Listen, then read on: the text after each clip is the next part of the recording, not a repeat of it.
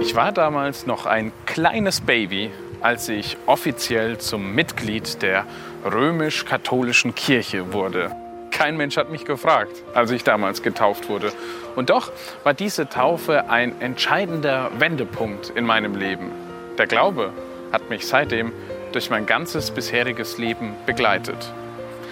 Ich habe zu Gott eine Beziehung aufgebaut, die sehr persönlich ist und die mir nicht nur in den schwierigen Phasen meines Lebens hilft. In der Kirche habe ich eine Heimat gefunden, die mir Halt gibt und die Antworten hat auf die drängenden Fragen meines Lebens.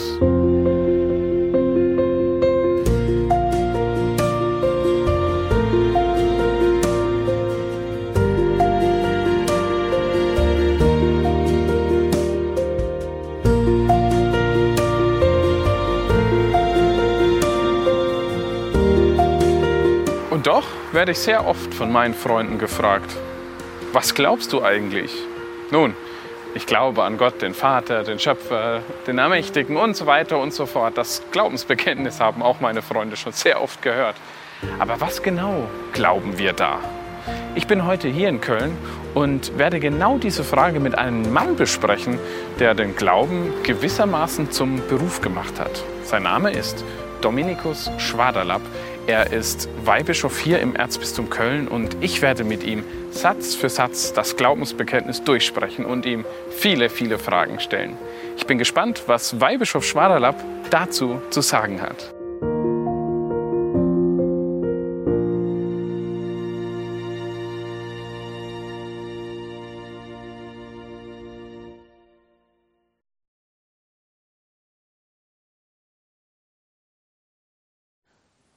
Herr Weihbischof, wie stellen Sie sich eigentlich den Himmel vor? Diese Frage wurde mir von einem Jugendlichen gestellt, als ich ein Kinderheim besuchte. Und dieser Jugendliche fragte ähm, das eben genauso. Und dann antwortete ich relativ spontan, aber ich glaube, dass bis weiterhin würde ich das schon mal im ersten Angang so sagen. Ich stell dir eine glückliche Situation in deinem Leben vor. Ja, gut, kann ich mir vorstellen. Sagte, dieser glückliche Moment, tausendmal intensiver und ohne Ende, das ist der Himmel. Und der Jugendliche sagte dann, ja, das ist ja voll krass. Äh, das ist wirklich, das ist voll krass. Und ich glaube, da haben wir schon ein Problem, dass wir eine recht blasse Vorstellung vom Himmel haben. Also wir Menschen sind ja großartig darum, in der äh, Art und Weise Höllenqualen zu erfinden und die auch noch zu verfilmen. Das ist alles fasziniert, immer wieder anscheinend die, die, die, die äh, fasziniert. Aber ähm, den Himmel vorzustellen, da sind wir irgendwie nicht so fantasievoll. Äh, manche kennen noch da diesen Zeichentrickfilm Der Münchner im Himmel. Der Engel Aloysius, ja, also wie der langweilig da, gelangweilt auf der Wolke sitzt und da Lujasogi äh, da singt. Das, was wir da sehen, das ist die Hölle. Einsam, langweilig, öde. Der Himmel sieht ganz anders aus. Äh, der Himmel ist mir ehrlich gesagt auch viel lebendiger geworden, seit meine Eltern gestorben sind. Mm, das waren eigentlich so die ersten Personen, ja, die Großeltern sind schon vorher äh, gestorben, aber jetzt so die einen wirklich ganz nahe stehen, die äh, der Herr heimgerufen hat. Und das, was ich immer wieder auch vorher schon gepredigt habe, wird dann nochmal irgendwo konkreter. Und am Tag der Beerdigung meiner Mutter stand mein Vater vor dem Bild meiner Mutter und sagte, ich werde sie wiedersehen. Und darauf freue ich mich schon jetzt. Und das begleitet mich seit dieser Zeit, diese Freuen, dieses Freuen auf ein Wiedersehen. Und dass das auch nicht nur rein zukünftig ist, sondern auch schon ja, gegenwärtig ist. Also ich sehe immer mehr Menschen, die mir lieb sind und die vorangegangen sind ähm, bei Gott. Also ich sehe sie, hoffe sie bei Gott und so oft wende ich mich auch an sie. Ja. Mein Vater äh, sprach da mal nach dem Tod meiner Mutter mit mir und sagte, also eins, Dominik, verstehe ich nicht. Ja. Er sagt immer, äh, bei der Ehe schließen, ja, bis der Tod uns scheidet. Ja, die Mutter und ich, wir sind doch jetzt nicht geschieden. Sondern, also früher haben wir uns ja auch schon mal gezankt, das tun wir doch jetzt nicht mehr und wir sind doch jetzt ganz verbunden. Und ja, dachte ich, das ist auch äh, so auch nicht gemeint. Ähm, für ihn war das einfach eine völlige, völlige Realität. Und das, nie ist er mir eigentlich ein größeres Vorbild im Glauben gewesen als in dieser Zeit. Ja, der Himmel ist etwas sehr Schönes. Wir sind unterwegs zu den Menschen, die, wie die uns ja vorausgegangen sind, die wir wiedersehen, äh, auf die wir uns freuen, sie wiederzusehen. Und wenn ich das so, diese, diese Perspektive im Kopf habe, dann verändert sich mein Leben. Also, ein blödes Beispiel vielleicht. Wenn ich in Urlaub fahre oder Urlaub fliege und habe meinen Koffer gepackt, dann bin ich voller Vorfreude. Und wenn ich am Flughafen bin ja, und warte auf die Maschine, dann erwarte ich nicht am Flughafen schon meine komplette Erholung. Sondern ist klar, die Erholung kommt erst, wenn ich am Urlaubsort bin. Aber die Vorfreude hilft mir schon, auch die eine, oh, da wird, dann muss man sich da anstellen, ach, das ist egal, bald bin ich da im Urlaub und dann ist alles gut. Ist das nicht so ein bisschen unser Leben? Wenn ich die Perspektive habe, ich komme endlich an die Erholung, ja, an das Ziel, dann kann ich doch auch die eine oder andere Schwierigkeit leichter ertragen. Mhm. Ist jetzt ein bisschen lockerflockig erzählt, ja. Also ähm, ich weiß wohl, dass es Menschen gibt, die ganz, ganz schwere Kreuze zu tragen haben, für die das nicht so leicht ist. Aber so als Andeutung. Und beim Urlaub weiß ich auch, also wo ich gebucht habe, dass ich gebucht habe, habe notfalls auch eine Reiserücktrittsversicherung. Woher nehme ich diese Sicherheit, dass es den Himmel gibt? Ohne den Himmel wäre das ganze Leben hier absurd, wäre, mm, wäre Jesus Christus, wäre eine Fata Morgana, dann könnte man den ganzen Glauben, die Heilige Schrift und alles in die Tonne kloppen. Also wir sind hier bei dem Punkt, der eine Konsequenz all dessen ist, was wir aus gutem Grund glauben. Also es gibt für alle Stationen ja, des Glaubens, für die Menschwerdung Gottes, wir haben das ja auch versucht, so ein wenig in den Folgen zu betrachten, gibt es auch gute Gründe. Aber niemals komme ich um den Schritt des Glaubens herum.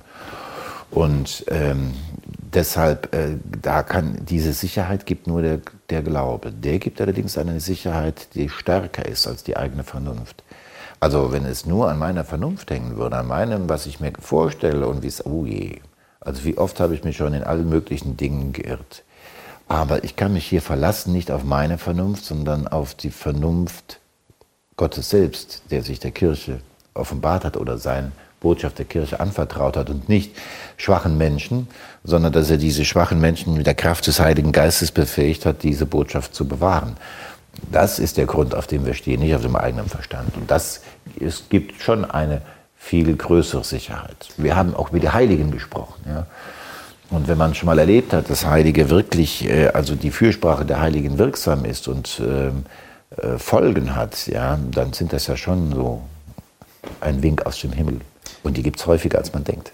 Aber es ist ja bis jetzt noch keiner zurückgekommen.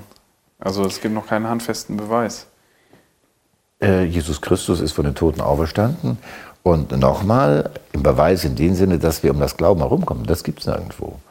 Aber äh, es gibt so viele Hinweise, äh, die es vernünftiger, wenn, die es für mich vernünftiger machen, daran zu glauben, äh, als daran zu glauben, dass wenn ich in ein Flugzeug steige, dass der Pilot auch tatsächlich äh, weiß, was er tut. Das Vertrauen habe ich. Ja, dass der Pilot weiß, was er tut. Weshalb habe ich das? Ja, ja, wenn er in der Uniform dann das Flugzeug steigt, dann wird er vorher wohl irgendeiner auch mal geguckt haben, dass er wirklich fliegen kann und, und, und, und, und. Ich verlasse mich auf andere Menschen. Wir können keinen Tag leben ohne, ohne das. Äh, aber diese Verlässlichkeit ist ja noch mal viel größer, wenn ich auf die Offenbarung schaue. Das heißt, es ist viel vernünftiger, daran zu glauben, als an die alltäglichen Dinge ähm, den, zu glauben, die, ohne die ich gar nicht leben kann. Das heißt ja in einem Adventslied, so denn verschlossen war das Tor, bis ein Heiland trat hervor. Das heißt, der Himmel war jetzt nicht äh, zu allen Zeiten den Menschen zugänglich, wenn man das richtig versteht. Ja, wir glauben das tatsächlich durch Christus eben, ähm, dass der Tod, äh, der, die, das Tor, was das, äh, das, Tor zum Leben geöffnet wurde. Und erst durch Christus eben ähm, ja, der Himmel für uns geöffnet ist und dass die Gerechten des alten Bundes ja, in einem Wartezustand waren bis zu dem Augenblick, wo eben das Tor durch Christus geöffnet wurde. Das heißt, die Menschen, die Christus noch nicht kannten, aber dennoch nach Gottes Geboten lebten. Genau. Die waren jetzt nicht, äh, man, das darf man sich vorstellen, also dass sie bis dahin in der Hölle waren. Die Hölle ist die völlige Abwesenheit, Hoffnungslosigkeit, Abwesenheit Gottes, Hoffnungslosigkeit, aber in einem Wartezustand, der noch nicht Seligkeit war. Wie wir das uns jetzt vorstellen können, irgendwas werden wir noch im Himmel auch noch erfahren dürfen. Steht der Himmel auch ähm, Menschen offen, die jetzt nicht den Weg über Christus gehen? Ja, das war ja immer Überzeugung auch der Kirche. Also es wäre ja nun wirklich auch ungerecht, wenn Gott jetzt die, die jetzt ohne eigene Schulden das nicht kannten, was wir glauben, Christus nicht gefunden haben, äh, dass die nicht in den Himmel kommen könnten, sondern äh, der Himmel steht offen für die, die ehrlichen Herzens ja, versuchen, nach bestem Wissen und Gewissen Gott zu erkennen und äh, seinen Geboten zu folgen, nach bestem Wissen und Gewissen und im Rahmen ihrer äh, tatsächlichen Möglichkeiten. Also Gottes Gnade geht natürlich viel weiter, als die, Kirche, die Grenzen der Kirche sind. Aber jeder, der in den Himmel kommt, kommt durch Christus in den Himmel. Das ist das Entscheidende. Ähm, der Buddhist kommt nicht deshalb in den Himmel wegen Buddha, er kommt vielleicht in den Himmel, weil er sich nach Kräften bemüht hat, nach seinem Glauben gut zu leben, ja, und in dieser Weise auch äh, Gott zu verehren. Aber dass er in den Himmel kommt, das geschieht durch Christus. Er ist der einzige Erlöser der Welt. Und wie geht es dann weiter, wenn ich dann mal im Himmel bin? Sie haben schon angesprochen, also wahrscheinlich Harfe spielen auf einer Wolke. Wahrscheinlich jetzt nicht so der, der ganze Tagesablauf sein. Werde ich da dann einen, Körper haben oder als, als Geist ein bisschen durch die Gegend schweben? Ja, wir, äh, ja, wir glauben, dass es sozusagen einen sogenannten Zwischenzustand gibt zwischen unserem Tod und der Auferstehung des Fleisches am Ende der Tage. Das ist jetzt ein Punkt, der in früheren Jahrhunderten den Menschen selbstverständlich war, so etwas zu glauben. Das fällt uns heute schon schwerer.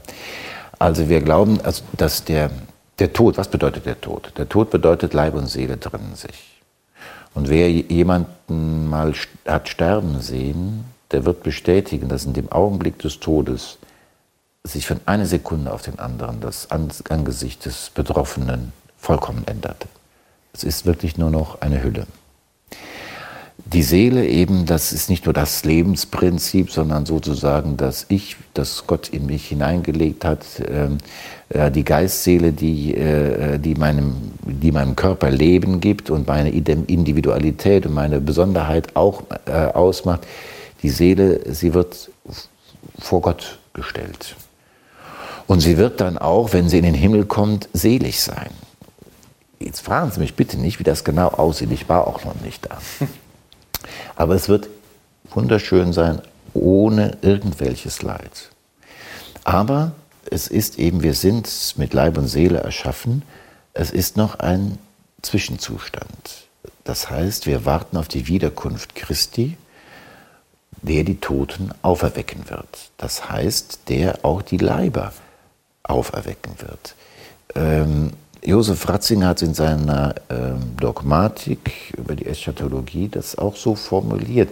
Das ist das Zeugnis der Heiligen Schrift und das Bekenntnis unseres Glaubens an die Auferstehung des Fleisches, wenn der Herr wiederkommen wird in Herrlichkeit.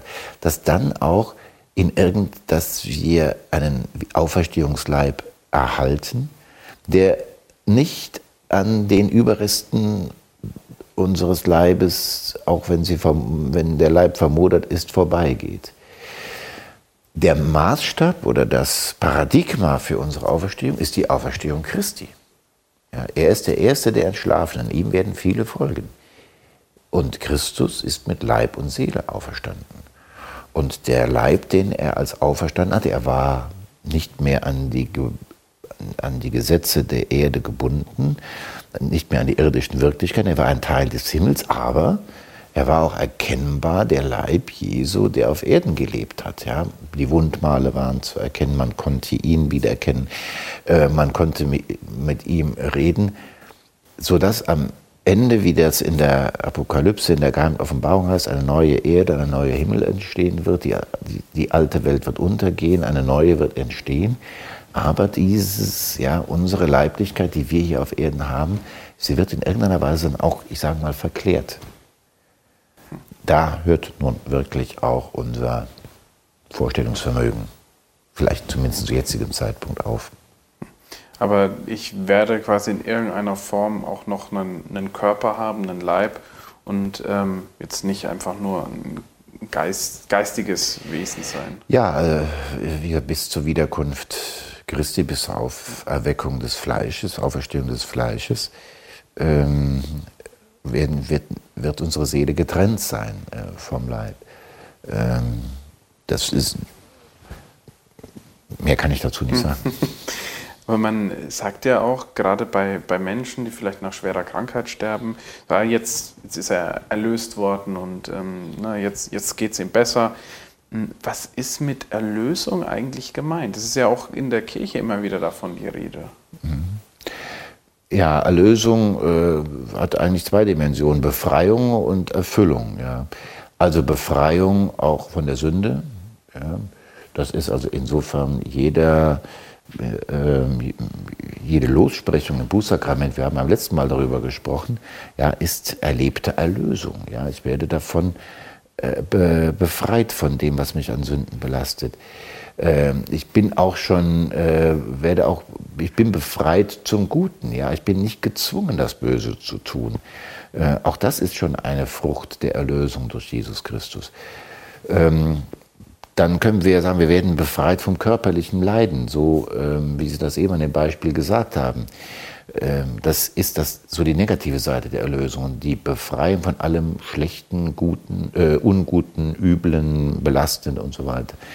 Aber das ist nur die negative Seite. Das andere ist das, was kein Auge gesehen, was kein, in keines Menschen Herz gedrungen ist. Das wird Gott denen bereiten, die ihn lieben, wie Paulus sagt. Wir können das gar nicht vorstellen. Es geht über, über das hinaus. Und das ist eben Erlösung. Ja, diese Fülle dessen, es geht über das hinaus, was wir sehnen. Jeder Mensch sehnt sich nach Liebe, sehnt sich nach Angenommensein, nach Geborgenheit. Und all das wird uns geschenkt in einem Maß, die wir uns, das wir uns jetzt gar nicht vorstellen können. Weil es fällt ja einem auch schwer, gerade wenn man noch jung ist, auch über den Tod nachzudenken. Aber auch, auch wenn man weiß, dass man irgendwann sterben muss, wenn man mal ganz blöd gefragt, wie, wie stellen Sie sich den perfekten Tod jetzt für sich vor? Wie würden Sie denn am liebsten sterben? Ähm, Kurz und schmerzlos, so wie die meisten Menschen das am liebsten hätten? Ja, hm. Also ich, so präzise will ich da dem lieben Gott gar keine Vorschrift machen. Ich möchte auf jeden Fall ähm, Gelegenheit haben, mit Gott Frieden zu schließen. Ich möchte ihn um Verzeihung bitten für alles, was nicht gut war. Und wenn es irgendwo geht, auch mit den Menschen, die, ähm, die mit denen ich verbunden war, auch da noch äh, um Vergebung zu bitten und äh, auch diese offenen Baustellen, sage ich mal, zu schließen ich möchte nicht plötzlich mit einem Augenblick weggerissen werden. Also ich sehe nämlich auch nicht nach einem langen Leiden, aber ähm, das liegt alles in der Hand Gottes und ich bitte Gott darum, dass das, was er schickt, ich dann auch annehmen kann, dass er mir die Kraft dazu gibt. Aber auf eines liege ich beten, da bitte ich den lieben Gott nun wirklich drum, ähm, dass ich die Gelegenheit habe, mich vorzubereiten auf mein Sterben. Es gibt ja auch die Bitte in der Allerheiligen Litanei vor einem das heißt, glaube ich, plötzlichen und äh, unvorhergesehenen Tod bewahre uns, so Herr. Ja, ähm, da sollten wir weiterhin beten. Hm. Und wie bereite ich mich am, wie bereite ich mich auf den Tod vor? am besten? Ja, am besten, leicht gesagt jetzt, aber am besten so leben, dass man jeden Augenblick, Augenblick vor das äh, Angesicht Gottes ähm, gerufen werden kann. Also wenn Sie gleich hier das Haus verlassen, durch die Tür gehen, kann es sein, dass Sie überfahren werden. Es, niemand kann von uns sagen, ob er diesen Tag, die nächste Stunde, die nächsten Minuten überlebt. Wir sollten so leben, dass wir vor das Angesicht Gottes jederzeit gerufen werden können. Es gibt da gewisse Hilfen. Also zum Beispiel das Stundengebet der Kirche hat ähm, bedenkt so in verschiedenen Tageszeiten verschiedene Ereignisse. Ja, die Laudes morgens, das ist, die wird der, Auferstehung gedacht. Ja. Äh, die Terz um 9 Uhr morgens, da wird der Sendung des Heiligen Geistes gedacht. Dann um 12 Uhr mit den, äh, das Leiden Jesu am Kreuz. Äh, und äh, bei der Terz äh, eben wird auch schon der untergehenden Sonne wird es schon, geht es schon auch, wird des Todes Jesu gedacht, aber es wird auch schon dieses etwas mit in den Blick genommen äh, bis hin zur Komplet. Und die Komplet ist eigentlich immer, eigentlich, wenn man so will, die Sterbehure. Das heißt, ich halte Gewissenserforschung, ich bitte Gott um Vergebung und ich bete so, dass ich alles in Hände Gottes lege, dass wenn ich nach der Nacht nicht mehr wach werde, dass ich dann gut vorbereitet ähm, sterbe. Ja. Und dann würde mich ja dann das, das ewige Leben erwarten. Wie, ja, noch nicht so plötzlich. Also es müssen ja noch, da hatten wir aber in einer anderen Gelegenheit auch schon die Rede. Ja, wir werden vor Gott und dem Richter erscheinen. Ja, Gott ist auch der Richter, der Gerechte und der barmherzige Richter, aber auch der Richter. Wir werden Rechenschaft über unser Leben abgeben müssen. Das heißt, ich habe ich hab danach ähm, noch eine, eine Ewigkeit vor mir, entweder in der Hölle oder im Himmel. Mhm. Und ähm, werde ich diese Ewigkeit, das ist ja schwer vorzustellen. Also, so, dass, mein, dass mein irdisches Leben begrenzt ist, das kriege ich ja noch irgendwie rein in den Kopf. Aber ähm, so eine Ewigkeit werde ich die auch bewusst erleben, auch die ganze Zeit, auch so im, im, im vollen Bewusstsein oder bin ich da in so einem, also gleitet man da irgendwann nicht ab in, in so ein Delirium? Ja. Delirium, also das Delirium als äh, Bild für den Himmel habe ich noch nicht gehört. Freuen Sie sich drauf. Ja, also der Himmel wird jetzt, äh, der wird einfach schön. Und wie da, was da Zeitempfinden in der Ewigkeit ist, wir bleiben Geschöpfe, also zeitliche Wesen. Und wie wird das in der Ewigkeit sein? es muss auch noch etwas geben, worauf wir uns freuen und was wir, ähm, was wir jetzt nicht wissen. Es gibt eine schöne, ähm, ein schönes Märchen, äh, eine schöne Geschichte. Also Zwillinge im Mutterleib ja, unterhalten sich. Und dann ähm, unterhalten sie sich und sagt das eine Kind zum anderen her, hast du gehört, ja, ähm, es soll hier außerhalb unserer Welt noch eine Welt geben. Was, das ist doch gar nicht hier, das ist unsere Welt und so weiter. Ja. Nein, und äh, es gibt auch eine Mutter, äh, in ihr befinden wir, sie trägt uns. Ach, was ist Gerede von der Mutter, wer hat die denn schon gesehen? Hast du die gesehen? Nein. Ja, wenn man still ist, kann man mal nicht auch sie hören. Ähm, und dann wird gedacht, dass man irgendwann in diese neue Welt äh, geboren wird. Und, ja, wir sind in dieser Situation. Ein, ein Kind im Mutterleib weiß nicht, wie die Welt draußen aussieht. Ja. Vielleicht wenn, kann, spekuliert es schon, wie diese Welt aussieht. Und der Geburtsvorgang ist für das Kind, das geboren wird, auch Stress. Äh, äh, für die Mutter, aber auch für das Kind. Aber ähm, danach erwartet uns etwas viel Schöneres als diese Welt. Aber warum müssen wir Menschen dann diesen Umweg über diese Erde gehen, die mit Schmerz, Leid, aber auch Freude verbunden ist. Wieso können wir nicht gleich von Anfang an bei Gott sein? Tja, weil er unsere Liebe will. Da sind wir wieder bei dem Punkt des Anfangs. Weil er unsere Liebe will und Liebe geht nur in Freiwilligkeit. Und diese Welt gibt es, dass wir uns freiwillig für ihn entscheiden. Er wollte eben nicht irgendwie ein Wesen haben, was irgendwie nur rumgeschubst wird. Er wollte ein Wesen haben, das freiwillig zu ihm Ja sagt.